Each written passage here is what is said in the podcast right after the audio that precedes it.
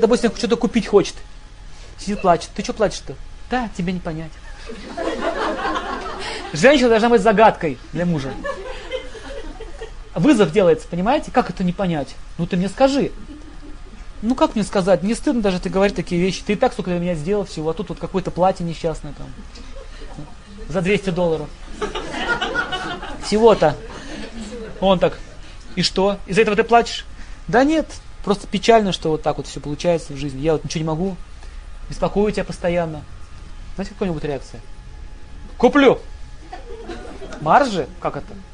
Я не могу купить своей жене. Куплю. Понимаете, в чем ее сила? Сила слабости. Ребенок, который слабый, вот он потерялся. Какие у него шансы быть без защиты? Какие? Он бегает, мама, мама, потерялся. Его будут люди подойдут к нему, они его обеспечат защитой, этого ребенка. Потому что он беззащитный. Или сидит, я сам, я сам разбираюсь. Никому не нужен. Таким образом, женщина, которая думает, что я такая сильная, я такая крутая, я все могу, она, она обязательно получит мужа очень слабого, такого, психически вялого. такой будет весь такой. По закону кармы это происходит.